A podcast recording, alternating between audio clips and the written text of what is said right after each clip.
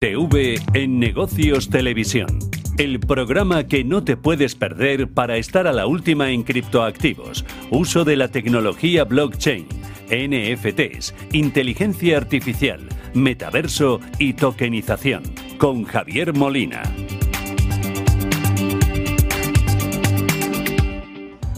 Fuerte volatilidad en los mercados, sistema financiero, los bancos que están pues dejándonos, ¿no? Pues ese recorrido a la mitad de lo que veíamos, hay pánico en el sector financiero y de otro lado, fijaros, sector tecnológico hacia arriba y en medio de todo este caos aparece Bitcoin y marca en la semana máximos del año. ¿Qué tenemos que hacer aquí? ¿Se ha roto algo? ¿Qué debemos vigilar? ¿Cuáles son los factores ahora mismo que presentan oportunidades? Porque no olvidéis que en estos entornos, cuando realmente hay esa volatilidad, hay ese entorno con más miedo, es cuando se pueden ver oportunidades que en este caso, y como veremos, van más allá de Bitcoin y de por los activos digitales clásicos. Es jueves 16 de marzo, estamos en directo y hoy vamos a ver aquí en Blockchain Televisión dentro de negocios cuáles son ahora mismo esas tendencias, qué hacer en este entorno de los activos digitales. Vamos a repasar noticias de actualidad y eso sí, no olvides que nada de lo que aquí digamos representa una inversión, representa una recomendación de ningún tipo, son solo opiniones. Como te decía, vamos a ver hoy aquí desde esa parte de noticias hasta una parte de qué hacer en el entorno de los activos digitales, vamos a meternos con gemelos digitales. Interesante ver cómo se aplica a sector, por ejemplo, del automóvil. Vamos a tener hoy una prueba para que veáis qué se está haciendo en ese lado del mercado. Vamos también a repasar un poco cómo se gestiona de una forma profesional toda esta volatilidad y tendremos también nuestra dosis de formación y al final, si eres un emprendedor y quieres ir hacia los mercados financieros para buscar financiación, si eres o trabajas en el sector financiero, ojo porque tenemos nueva ley de mercado de valores donde la tecnología blockchain, donde todo lo que es tecnologías DLT van a permitir un nuevo modelo de negocio que no puedes perderte. Vamos ya con nuestro primer empezado, invitado. Empezamos.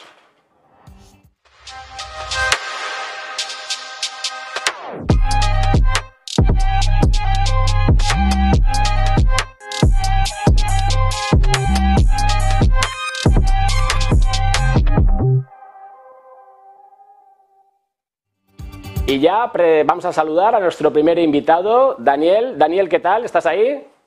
Hola Javier, sí, estoy aquí. Vaya semana que hemos tenido, una velocidad de noticias increíble, la verdad. Oye, pero es cuando se buscan también las oportunidades, ¿no? Que al final, ya sabemos tú y yo que llevamos tiempo en este entorno de activos digitales, que esto no es para echar corriendo, ¿no? Salir disparado. Y más cuando vemos que, por ejemplo, Bitcoin, lo decía yo antes, y aquí no hablamos de precios, pero estamos viendo como el mercado financiero clásico está en problemas y el mercado, pues más si quieres, de activos digitales con Bitcoin a la cabeza, marcando máximos anuales. Antes de nada, presentarte bien, Daniel Ramírez Escudero desde Bin Crypto. Vamos ya con las noticias. A ver, ¿qué has escogido esta semana? Pues mira, os traigo primero, antes de abrir el gran melón, antes de todo lo que ha eclipsado esta noticia, que para mí era de las más importantes, es que el regulador de Nueva York ha demandado el exchange de, KuCoin por estar haciendo trading de eh, valores no registrados. Cosa que, bueno, no es de extrañar viendo lo que ha hecho la SEC últimamente, pero esta vez ha metido a Ethereum como un valor no registrado. Así que de llegar a un juicio, eh, podríamos ver Ethereum eh, viéndose si se trataría como un valor o no. Eso sería algo muy grande. Pero bueno, vamos a entrar directamente al melón, que hay mucho que contar. Y es la siguiente noticia, que es la de Silvergate, que es una empresa que antes nadie conocía y ahora es muy importante. Y es que ellos tenían un sistema de pagos instantáneos de intercambio de fiat a cripto llamado SEN, que funcionaba las 24 horas 7. Y bueno, ahora que eso esa empresa se ha ido, ya no existe ese sistema y, la, y el mercado de criptomonedas no va a tener esa liquidez tan fácil para poder eh, eh, funcionar. Entre Silvergate eh, había muchas empresas como Coinbase, Binance, Paxos, un gran listado que utilizaba este servicio. ¿qué han tenido que hacer? Pasarse a otro banco, a Signature, que Signature, dos días después, ellos también tienen un sistema llamado Signet muy parecido, fue cerrado por la Reserva Federal por un riesgo sistemático que podría haber con el, con el, sistema bancario eh, eh, tradicional. Entonces han quedado básicamente a la pata coja, dejando a Circle buscando a nuevos socios bancarios para poder ofrecer esa liquidez de 24/7, porque el mercado de las criptomonedas funciona todo el rato, siempre está abierto. El sistema bancario tiene unos horarios acotados. Así que USDC ahora mismo está buscando a gente después de que hayan tenido ese desastre de la paridad debido a Silicon Valley Bank, que ahora ya ese nombre lo conoce todo el mundo, y em, básicamente vieron cómo su stablecoin llegaba hasta los 88 céntimos, perdieron la partida un récord total. Así que bueno, ahora ya lo han, mejorado gracias a, las acciones de los reguladores. Pero hoy quería fijarme en unas noticias que viendo toda este, esta secuencia, que me han llamado la atención. Y es que hoy la Reserva eh, Federal ha lanzado, ha, confirmado que FedNow eh, se va a lanzar en julio. FedNow es un sistema propio hecho por ellos de sistema de pagos instantáneos entre los bancos. Es paradójico que se lance ahora mismo en todo con esta lluvia de noticias. Y por último, Em, Signature Bank es, ahora, eh, lo lleva la Reserva Federal y ellos han dicho que si va a haber algún comprador, eso sí, podéis comprar el banco, pero la parte de los negocios de las criptomonedas no se puede tocar, se tiene que abandonar por un riesgo que ellos dicen del sistema financiero. No sé tú, Javier, cómo lo ves, pero yo leyendo todo esto, ¿tú crees que, que, hay una agenda política en todos estos estos eventos regulatorios? Hombre, realmente, fíjate, bueno, Dani, has hecho aquí una exposición de todo lo que ha pasado de forma tan concisa que, vamos, estaba digiriendo aún esas noticias, ¿no? Eh, voy, a, voy a intentar ahí un poco completar lo que tú decías, pero antes me parece interesante lo que ha pasado con USDC, ¿no? Porque al final tenemos una stablecoin, pero que está regulada y que tiene la custodia en bancos clásicos. Entonces, ese era el peligro, ¿no? Ese ha sido el problema, que si de repente pues no tenemos acceso a esos fondos, entonces claro, ese, esa paridad que hay con el dólar, pues es cuando se ha visto un poco pues sometida ¿no? a esa presión. Y de ahí lo que tú decías, hasta 0,88, ¿no? Y ahora ya vuelve a estar en esa paridad una vez que vemos que esos fondos están garantizados. Al final, yo creo ahí, Dani, y, y contestando un poco a tu pregunta, es que estamos en una encrucijada, ¿no? Donde efectivamente vemos cada vez más ataques, si quieres, del lado regulatorio, que eso puede frenar pues todo este desarrollo de este ecosistema, toda esa creatividad, ¿no? Que luego también contrasta con esa parte, si quieres, ¿no? De, de esas stablecoin reguladas que sí siguen ese camino, con lo cual a ver cómo lo, lo acabamos de cuadrar y luego, sin embargo, en el otro lado de la balanza, lo que yo veo es que, oye, a lo mejor si regulamos esto bien, que ahí el bien, no sé, Dani, cómo lo ves tú, porque no sé dónde está esa correcta definición, pero sí que puede llevar a una mayor adopción, sí que puede llevar también a, que haya una, mayor, una menor volatilidad incluso, ¿no? Que, que, nos permita pues que al final todo este entorno de activos digitales, más allá de la especulación, se acabe adaptando. Con lo cual tengo ese sabor, como siempre te digo, agridulce, ¿no? Pero desde luego todo parece que, con lo que has contado, así visto de fuera, ¿no? Pues todo atenta hacia, ese lado, ¿no? De que cada vez más control, eh, salvo Bitcoin, que es el único que no hemos preminado, o sea, que no hemos hecho una, una distribución de los tokens previa, que no hay nadie detrás, no podemos perseguir a nadie, pues se va a quedar fuera y dentro, pues lo venimos comentando ya varias veces, ¿no? De si serán o no securities, con lo cual no sé ahí, Dani, para completar cómo terminamos esto y qué piensas tú, porque una cosa es la noticia, pero tu opinión, y ya con esto terminamos. A ver, yo, yo mi opinión sí que hay algunos, por ejemplo, Silicon Valley Bank no es que eh, eh, se, ha, arruinado solo, básicamente, pero lo que es este último mes, haciendo, rebobinando, es que es muy fácil pensar que esto es como casi un plano que se haya sellado, porque es que son demasiadas noticias seguidas, especialmente estas últimas dos semanas. Y bueno, es que eh, esto es para ayudar a, la industria cripto o para fomentarla o qué, qué se está consiguiendo con esto. Eso es lo que eso es lo que yo pienso muchas veces. Es Daniel Ramírez Escudero desde Bin Crypto, muchas gracias y la semana que viene a ver si tenemos tanto que contar porque al final pues yo creo que ahí está un poco el valor, ¿no? Saber interpretar todas esas noticias. Hasta la próxima, Daniel. Venga, hasta la próxima, muchísimas gracias. Vamos ya con nuestro siguiente invitado. Más allá de la tecnología y la innovación en tu empresa. Gran Thornton. Y si tienes un proyecto que utilice tecnología blockchain, si estás ahora mismo en todo lo que es esa tecnología distribuida, NFTs, activos digitales, nuestro siguiente invitado nos va a hablar de cuál está o cuál es el primer premio que desde Alastria se está lanzando justo para eso, para poner en valor esos proyectos que utilizan blockchain. Saludamos ya a Juan Jiménez, JJ, desde Alastria. ¿Estás ahí? ¿Qué tal? ¿Cómo estás? Sí, estoy aquí. Oye, nada, estamos aquí en directo, estamos aquí probando todo este nuevo formato y no podíamos dejar, aunque nos queda muy poquito tiempo, JJ, ¿qué tenemos? ¿Qué pueden hacer esos emprendedores para presentarse a ese concurso, a ese primer, esa primera edición que hacéis? Pues efectivamente, como comentas, hemos, eh, hemos creado este certamen, este, esta primera edición de los Alastria Awards que recibe, recibe candidaturas hasta finales de marzo, hasta 31 de marzo, y tendrá eh, su primera entrega eh, pues eh, por ahí por junio, a finales de junio, sobre el 20 de junio, pues tendremos una ceremonia en donde estaremos premiando a cuatro categorías. la categoría de gran empresa o de corporate, que quiera presentar su proyecto en blockchain, la categoría de pyme, en donde bueno, pues las, las, compañías un poco pues de, menor tamaño también podrán presentar el tipo de trabajo que han llevado a cabo eh, usando las tecnologías distribuidas y también tenemos otras dos categorías que son para el proyecto más sostenible en el lado de ESG, eh, que como sabes, pues la combinación de blockchain y sostenibilidad pues es, es clave y es, es, muy importante y está un poco en el corazón también de Alastria.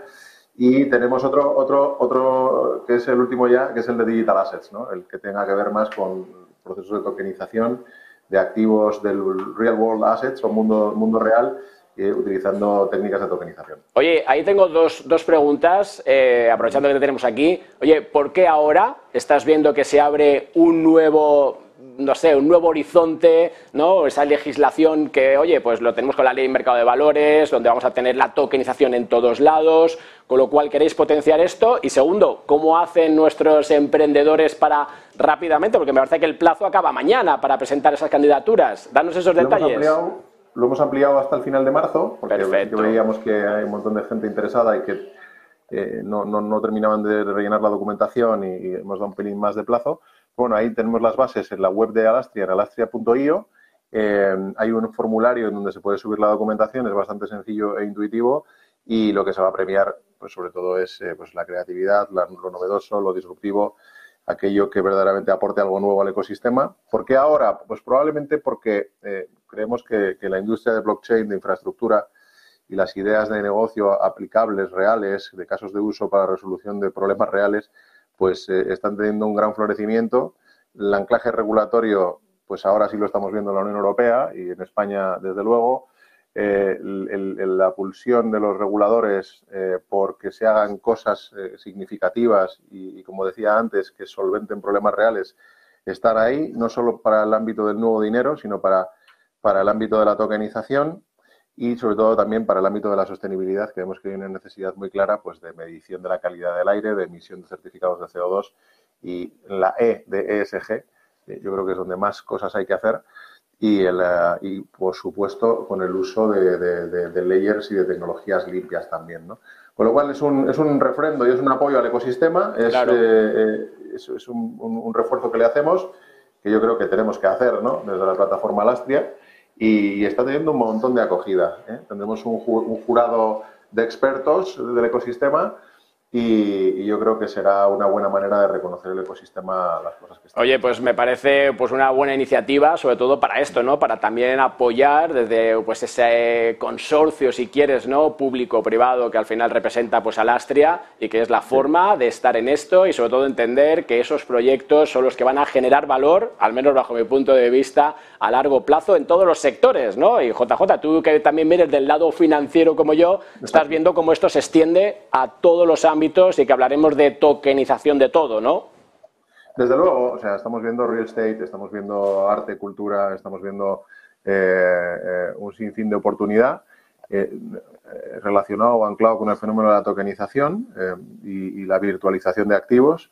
y yo creo que esto trasciende completamente ya al ámbito financiero, que probablemente fue el primero en adoptar esta tecnología por su capacidad transformadora y, estamos viendo pues, eh, pues aplicación en un montón de industrias. ¿no? Desde luego la identidad, el mundo de la identidad, sabes que también se ve beneficiado por esto, eh, todo lo que tiene que ver con la gestión de datos, incluso la industria de la ciberseguridad y la relación que tiene blockchain con otras tecnologías exponenciales. ¿no? Estamos viendo de que, que blockchain por sí solo es poderoso, pero si lo mezclas y lo, y lo, y lo cruzas con, con, la inteligencia artificial y con la parte de cyber, con otras tecnologías exponenciales, pues es todavía más potente. Con lo cual, es una industria en la que hay que apostar, la que, en la que hay que invertir. Y yo creo que en España lo estamos haciendo, como decías, tanto desde el ámbito privado eh, de, de, las grandes compañías como, como en las administraciones públicas y en el gobierno, que cada vez va calando un poco más nuestro mensaje de que es una tecnología tractora que va a ser una palanca de crecimiento para nuestro país. Pues JJ, desde Alastria, muchísimas gracias. Y ya, oye, cuando ya estemos ahí en proceso y ya tengamos a los ganadores, aquí los queremos tener en Blockchain Televisión en Negocios TV. Hasta la próxima. Pues cuenta con ello, un abrazo muy grande. Y nos vamos ya a ver cómo se está gestionando en el lado más profesional todo este movimiento, esta fuerte volatilidad que hemos tenido en el entorno de los activos digitales con máximos anuales, como decíamos, en Bitcoin. Vamos para allá.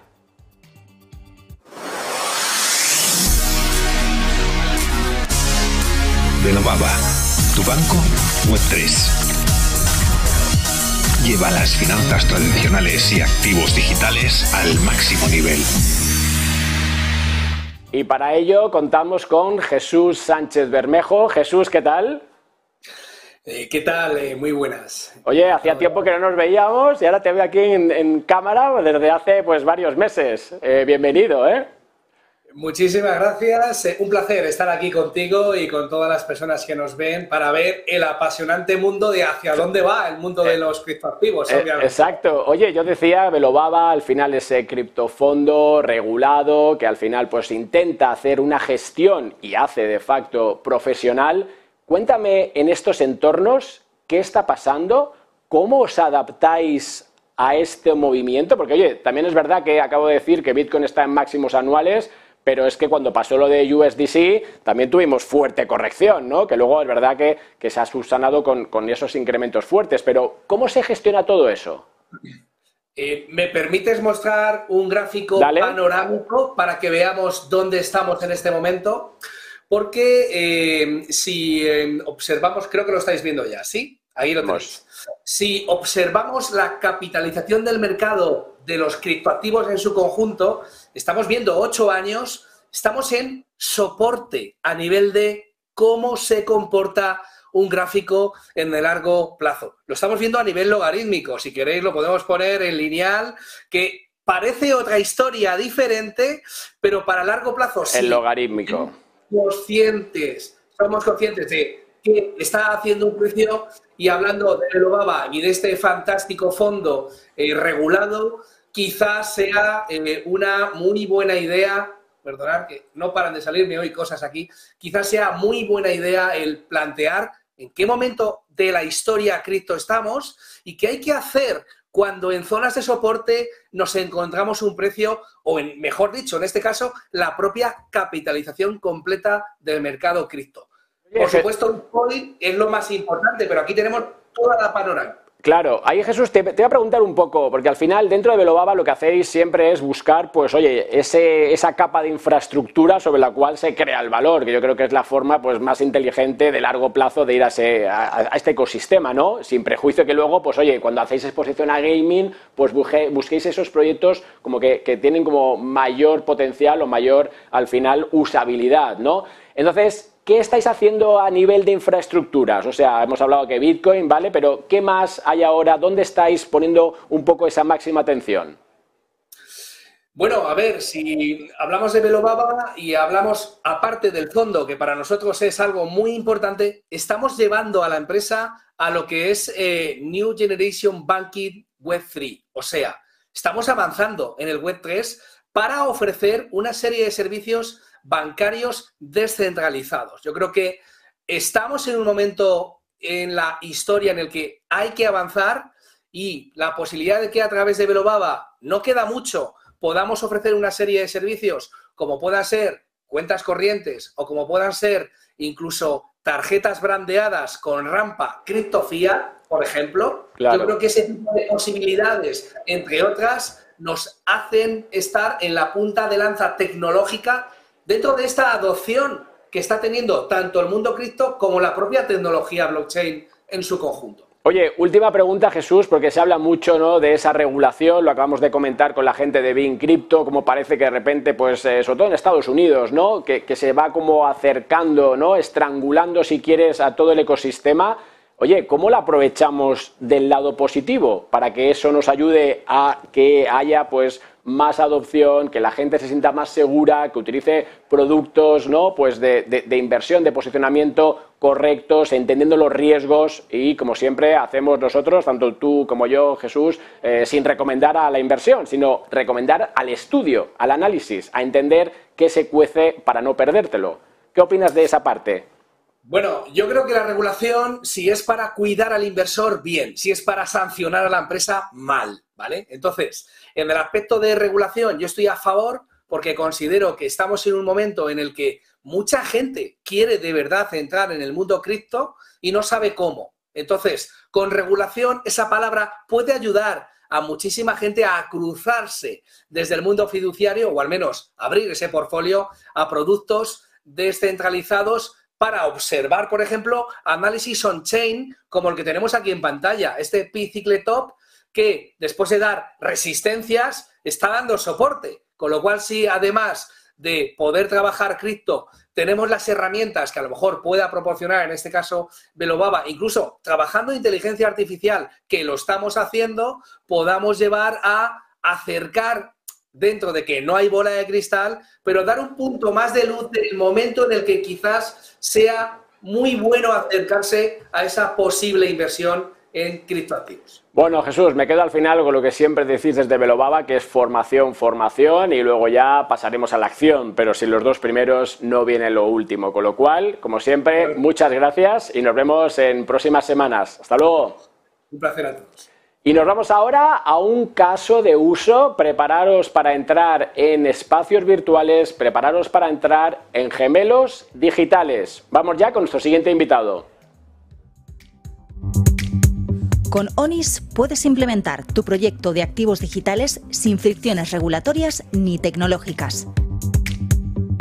Descubre más en onis.com. Y tenemos a José Cánovas. José, ¿qué tal? Hola, buenas tardes.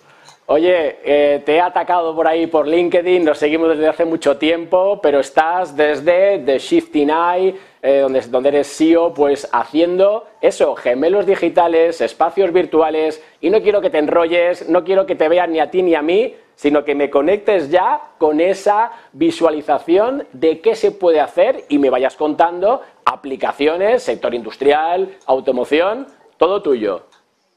Sí, señor. Primero voy a hablar un poco de qué hacemos. The 69 es una empresa de servicios de ingeniería industrial. Estamos trabajando para Ford y hemos formado más de 6.000 operarios, tanto a Ford como a Stellantis, y participado en más de 8 lanzamientos con nuestra tecnología de realidad virtual. Y como bien dices, no me voy a enrollar y voy directamente a entrar a hablaros de mi, nuestro protometaverso Sion, que ya digamos que está eh, eh, en Ford y Stellantis, lo están usando para validar prototipos. Voy a mostrar pantalla y vamos a meternos ya de lleno en este mundo virtual, ¿no? Aquí... vais a ver algo sorprendente. O sea, lo que, estamos viendo, lo que estamos viendo en pantalla es lo que tú ves ahora mismo con, con esas gafas, ¿no? Exacto. Ahora mismo estamos en un mundo virtual y veis qué pasada de prototipo industrial que puede estar o no construido y entonces podemos visualizar en todo detalle eh, nuestro, nuestro prototipo industrial. Voy a meterme dentro, Venga. si me perdonáis. Aquí podemos eh, prácticamente ver con todo detalle, incluso conducirlo. Y lo bueno que tiene esto, digamos, lo que aporta valor y lo que realmente está eh, haciendo ganar dinero a Ford y a Stellantis, es que nosotros tenemos una herramienta industrial, aquí tenemos a un colaborador, tenemos una herramienta industrial y unas herramientas con las que podemos medir. Si os importa, vamos a hacer una medición. podemos moverla, podemos cortar. Digamos que tenemos una serie de herramientas muy específicas para ingeniería y son realmente espectaculares. Que esto lo, utilizarías, José, para, eh, para mejorar el diseño, para mejorar las prestaciones, entiendo. O sea, ¿por qué estás, haciendo, ¿por qué estás haciendo esos cambios? Exacto. Antes de que realmente se fabrique, nosotros podemos estar detectando ya errores en la producción. Podemos incluso señalar partes que están mal y digamos que antes de que se fabrique ya los ingenieros pueden estar cambiándolo. Bajo un entorno inmersivo, porque yo puedo coger, acercarme, verlo en detalle, puedo hacerme pequeño y entonces puedo medir con más detalle, puedo verlo muchísimo más eh, espectacular que en una pantalla 2D. Y, sobre todo puedo colaborar con, cualquier parte eh, del mundo, con cualquier persona. Y eso te iba a decir, si ahora yo quisiera entrar, ¿podría hacerlo? ¿Necesito unas gafas de, realidad virtual o lo podría hacer con mi, con, mi, ordenador? Puedes hacerlo con gafas de realidad virtual y puedes entrar con tu ordenador en modo ratón y teclado. Tenemos eh, válidas las dos opciones. Y una vez que hemos hecho todas estas operaciones, podemos eh, registrarlo, ¿no? Digamos que tiene unas herramientas muy potentes para industria sobre todo para que puedan eh, realizar trabajos de ingeniería. ¿no? Al final es, es, darle utilidad a plataformas del estilo, ¿no? similares. Y como veis, pues... Eh, pues José... Siempre me sorprende. Nos quedamos sin tiempo. ¿Tienes algo más? Te quedan 30 segundos para lucirnos, para que nos enseñes algo más si tienes ahí preparado. Y si no, pues oye, lo que hacemos es que te invito a que nos, a que nos mandes un link para que todos los que nos están escuchando ¿no? se puedan meter y puedan trastear. Ahí te la lío. Sí, sí ahí tenéis un QR para, digamos, ver eh, nuestra página web y ahí vamos a hacer un evento el jueves que viene y ahí os invito a que participéis y, que podáis probar la tecnología. Pues nada, José, ya te dije que esto iba a ser muy rápido, pero directos al grano y enseñando todas esas aplicaciones, con lo cual me quedo con el QR, nos vemos en ese evento y en futuro, cuando tengas nuevos diseños, aquí te esperamos en Blockchain Televisión. Hasta la próxima, José. Gracias. Y nos vamos ya a seguir hablando de Web3, de cómo lo van a aplicar las empresas con la gente de Tutelus. Vamos para allá. Tutelus, la comunidad líder donde aprender, invertir y desarrollar proyectos tokenizados. Fórmate en cripto y sube de nivel con Tutelus. Chema, Chema Prieto, ¿estás por ahí ya o no? Estoy. ¿Qué tal? Oye, eh, vamos a ir directo al grano porque siempre te me enrollas mucho y al final tienes mucho que contar y poco tiempo yo aquí en la tele, que esto es distinto cuando estábamos en la radio. Oye, quiero que me hables de Web3. Con Miguel vamos a empezar la semana que viene un poco con ese libro ¿no? de Web3 para inquietos a ir formando, pero quiero que me digas, no que me expliques qué es la Web3, que eso ya lo tenemos en todos lados, sino qué viene a cambiar la Web3 a nivel ya no solamente de nosotros como usuarios, sino también de las empresas. Dame ahí unos detalles. Claro que sí.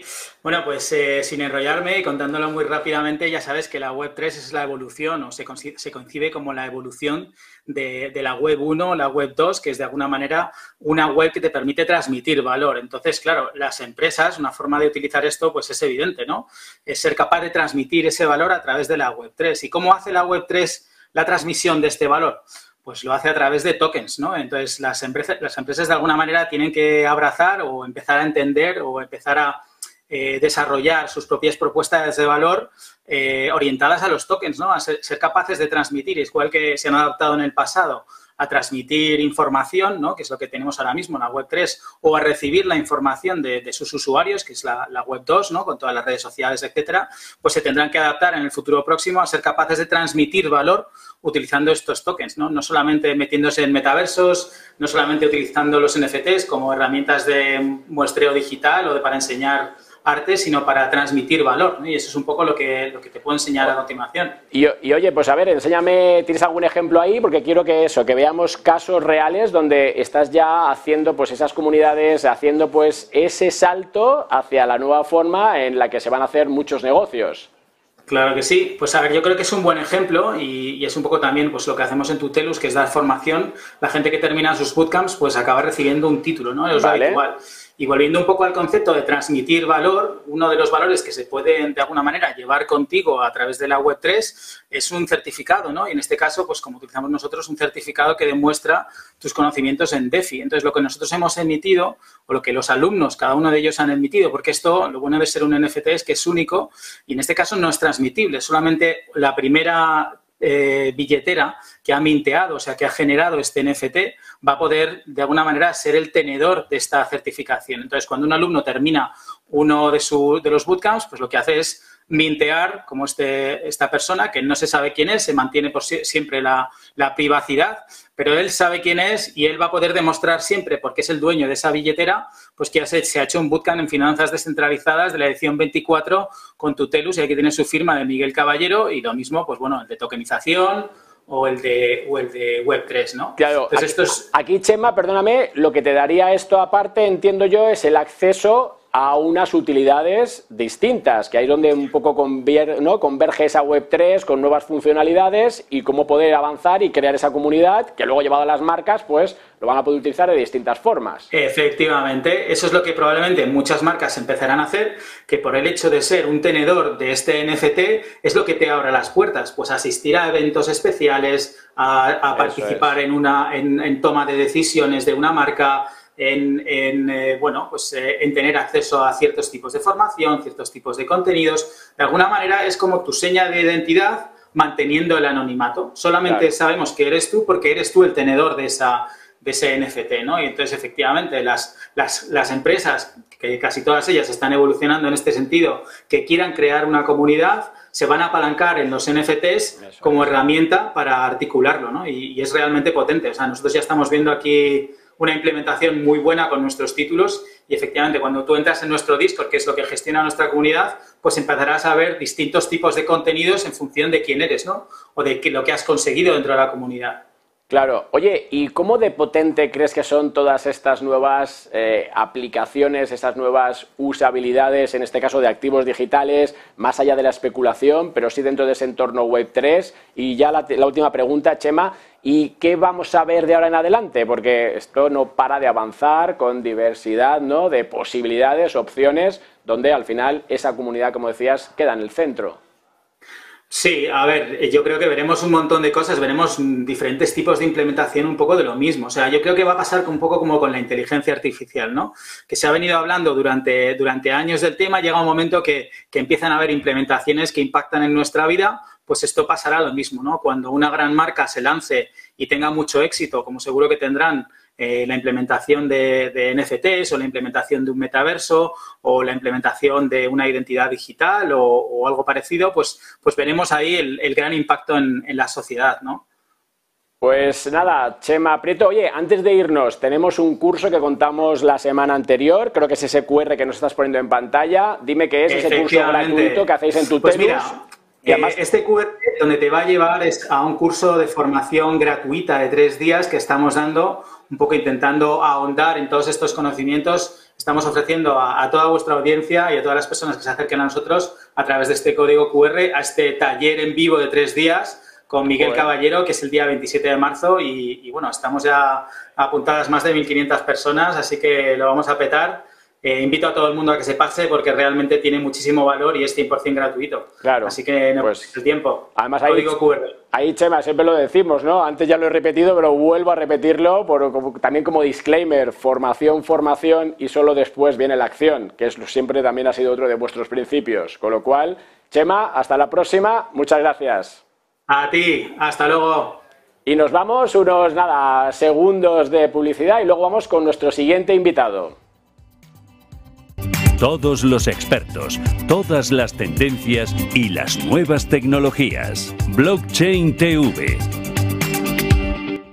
Y en un día o una semana como esta última no podíamos de seguir incidiendo en entender todo lo que está pasando en el entorno de los activos digitales. Recordar nunca desde un punto de vista de recomendación. Esto no va aquí, por lo menos en Blockchain Televisión, en negocios, no va de eso. Va de entender de ver, como también ahora tenemos nuestra próxima invitada, que se está un poco, pues un poco cociendo en todo el entorno de activos digitales. Alena, ¿estás ahí?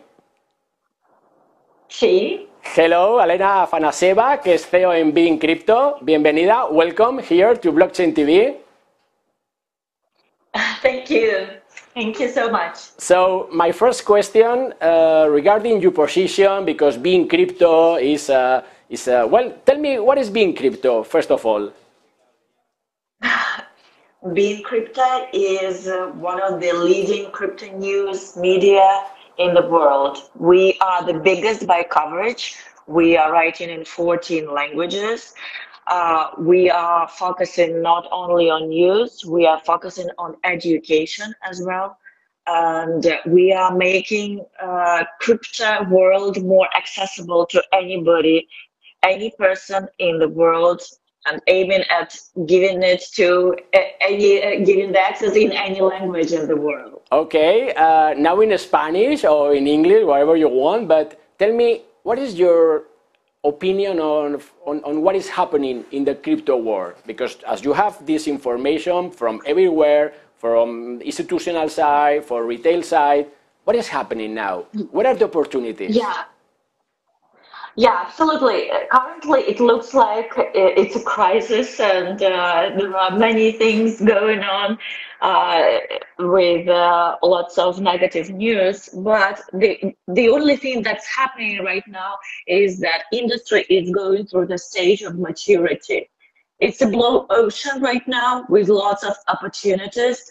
And while the central banks all over the world were injecting cheap money into the world economy, the startups had access to capital to invest in, into all these new ventures and developments.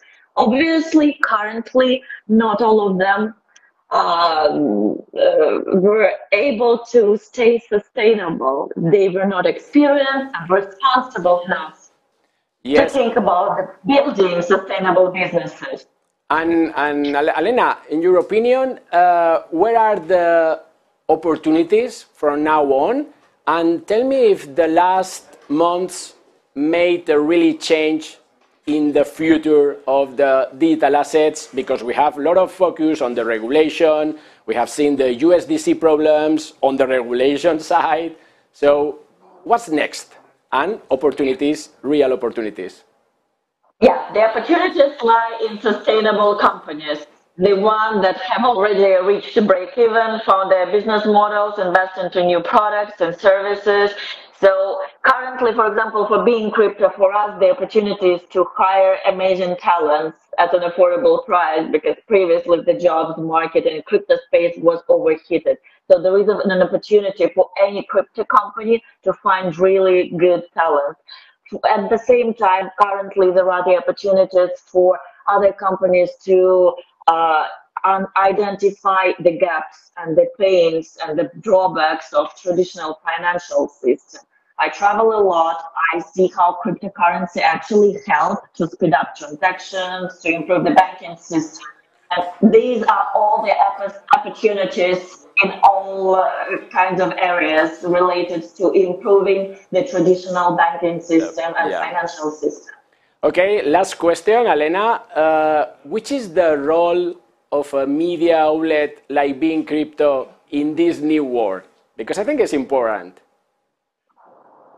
Uh, can you specify the question? Yeah, I, I mean, as, as we are moving forward in digital assets, regulation coming in, in, in the US, in, the, in, in Europe, a media like being crypto I think that is playing an important role, but that's my impression. What's yours?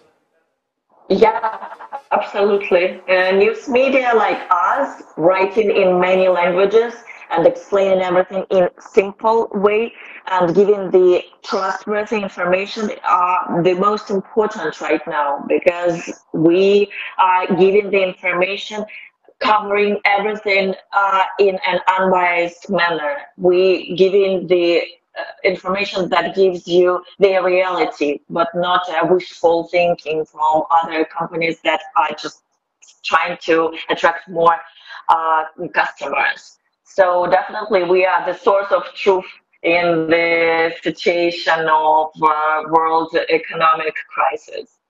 Okay, so Alena, thank you very much, and thank you, thank you for helping us because, as you know, with Denise, with Daniel, we are uh, bringing the news here to Blockchain TV in Negocios Televisión, and I think that is important because it's always neutral. They always go to the point, and that's the real thing that creates value in this world. Thank you very much, and see you soon. Thank you. Bye. Thank you for inviting. Bye bye. Y nos vamos ya a nuestra última parte. Esta vez sí, si, es, si eres emprendedor, si trabajas en una entidad financiera, si quieres saber qué viene, porque va a cambiar la forma en la que vas a negociar acciones, bonos, fondos de inversión, no te lo pierdas. Vamos ya a ello. Y tu futuro. Líderes en tokenización. Invierte en inmobiliario con altas rentabilidades y liquidez garantizada en rental.co.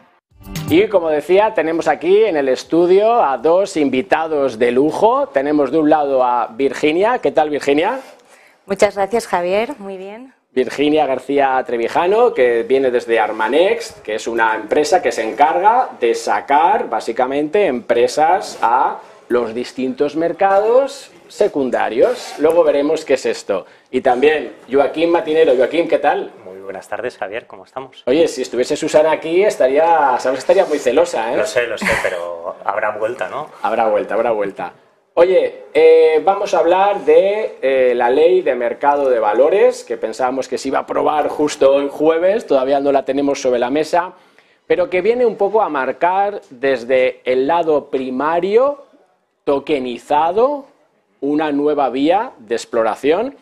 Luego tenemos mercados secundarios, Regime Pilot, que viene a permitir que yo, tú, vosotros podáis comprar y vender tokens previamente emitidos y que sean valores negociables. Ahora me explicáis todo esto. Y en medio de todo este caos tenemos MICA, que va a regular activos que no sean valores negociables, y tenemos ESMA, que hoy mismo daba unas directrices. Primero de todo, Virginia, voy contigo. ¿Qué es esto de tokenizar? ¿Por qué ahora? Tokenizar no deja de ser representar digitalmente algo. Pues ahora necesitábamos un apoyo, la ley de mercado de valores, para poder tokenizar valores negociables. Y como tú decías, cuadrarlo con el régimen piloto europeo para que estos eh, emitidos en, valores emitidos en primario tengan un mercado secundario que ofrezca liquidez.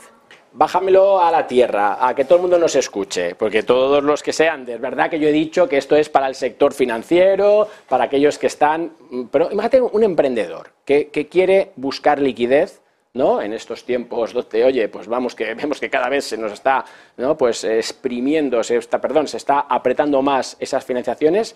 ¿Qué vía tiene utilizando tokenización? Pues el acceso a un mercado secundario, a ofrecer liquidez en sus valores negociables y que pueda implementar su plan de crecimiento a través de estos mercados. No, no, va a tener que ir al, a, eh, a, los intermediarios financieros habituales. Además, estos mercados ofrecen eh, el acceso directo al inversor minorista, o sea que el inversor minorista va a poder directamente invertir desde el teléfono móvil, ¿no? Oye Siri, cómprame acciones de mi amigo que acaba de montar una startup y necesita financiación. Y antes tenía que hacerlo pues, en el mercado tradicional a través de los intermediarios financieros.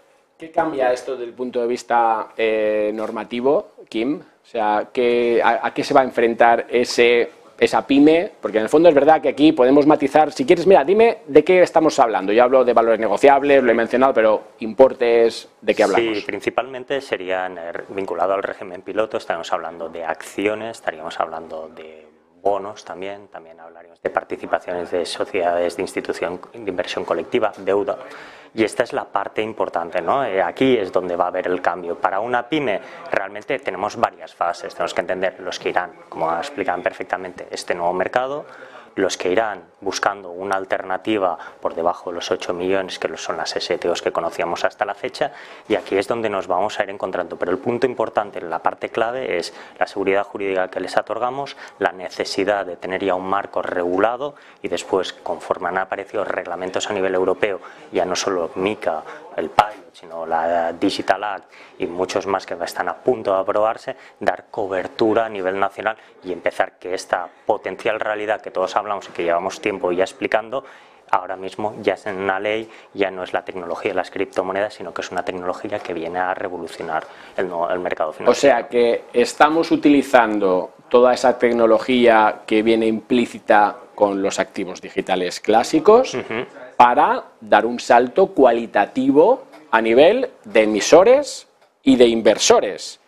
¿No? O sea, ¿qué viene a mejorar a nivel del usuario? Porque hoy está bien que tengamos una legislación, que tengamos un piloto para hacer experimentación en mercados secundarios, pero ¿a mí en qué me impacta? Tú lo has mencionado antes, pero ¿qué voy a tener? ¿Una opción de poder invertir, posicionarme en distintos proyectos vía tokens, al tiempo que tendré a lo mejor mis telefónicas y mis eh, ETF del Nasdaq vía token? Así es. Podrás, eh, a la vez que inviertes en un sistema multilateral de negociación, eh, podrás también comprar tokens fuera de él. Se podrá emitir, realizar emisiones que no están necesariamente admitidas a negociación en un mercado secundario. Sí, pero dime, Kim.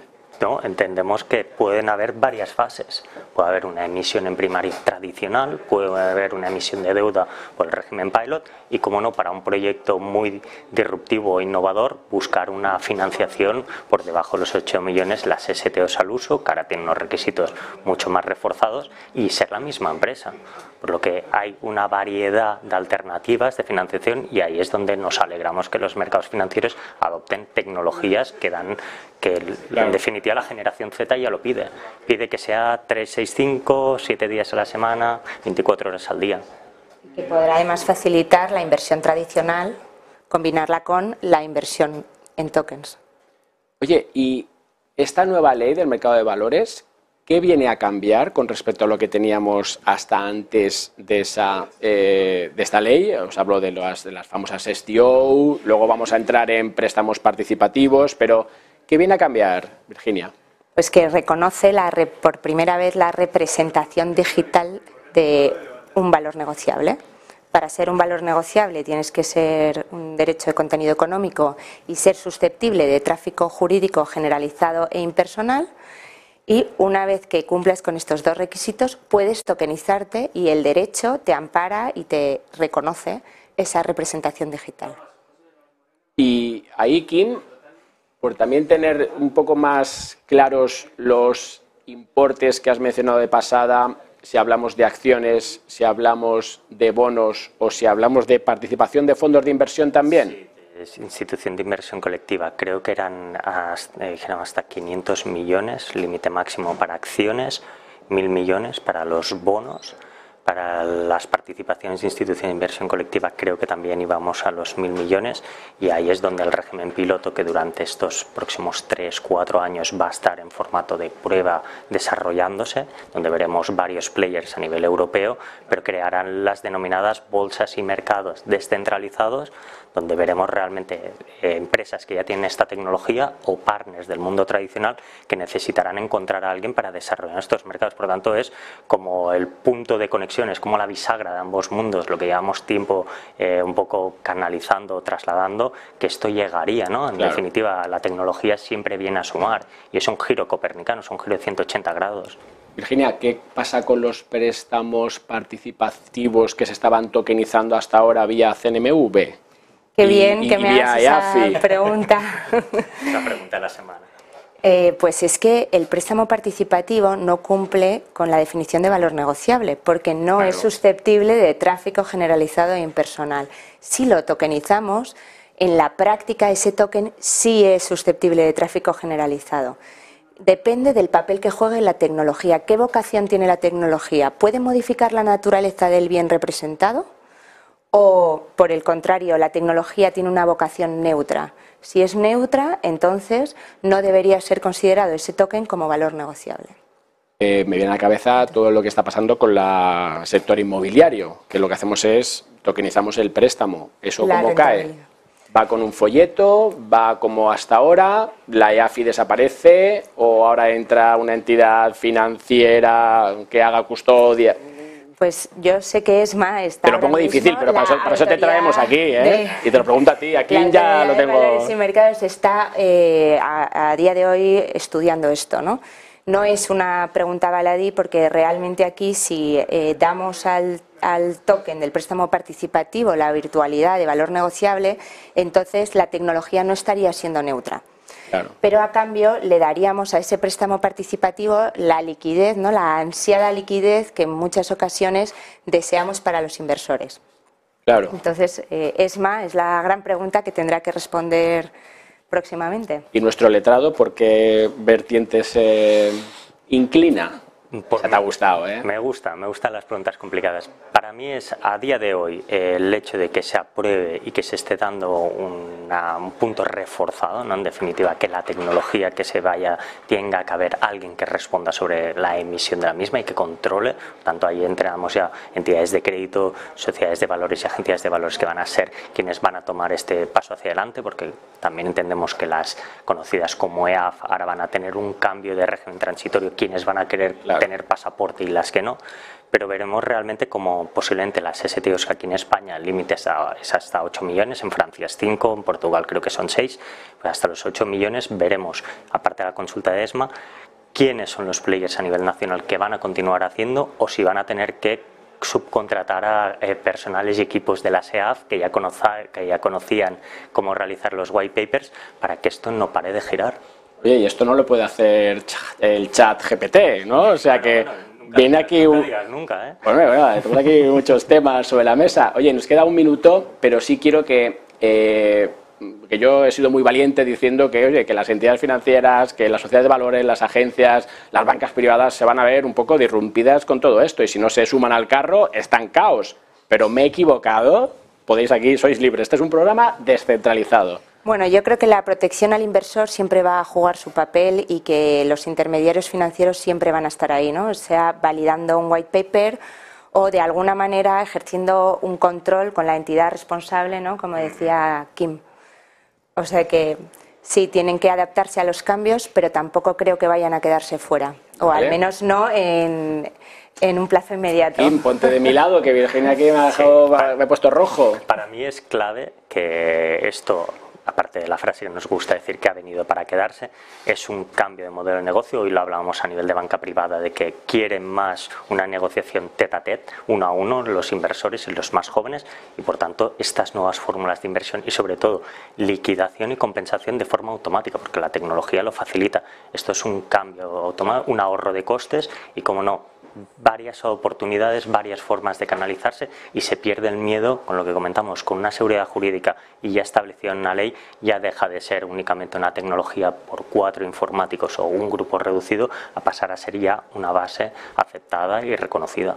Pues Kim, desde Roca muchas gracias. Virginia, desde Armanex, oye, ven cuando quieras, porque eh, estas discusiones son las que interesan y sobre todo que nos abren pues esas opciones a que esta vez con la regulación de lado, mercado primario, mercado secundario, a que todo esto pues vaya a mejorar la forma en que, hombre, yo lo de Siri me quedo tal, pero, pero de alguna forma podamos optimizar nuestras inversiones. Muchas gracias a los dos. Gracias a ti. Y nada, y a ustedes, pues ya agradecerles pues su, aquí su presencia. Ya lo saben, me gusta concluir y lo haré en todos los programas con esa frase, ¿no? Esa frase mítica. Si estás trabajando y no entiendes, no aprendes de activos digitales, perderás tu trabajo. Y si estás estudiando y no te aprendes todo esto de activos digitales, no tendrás trabajo. Pero aquí, en Blockchain Televisión, te lo iremos contando. Hasta la próxima.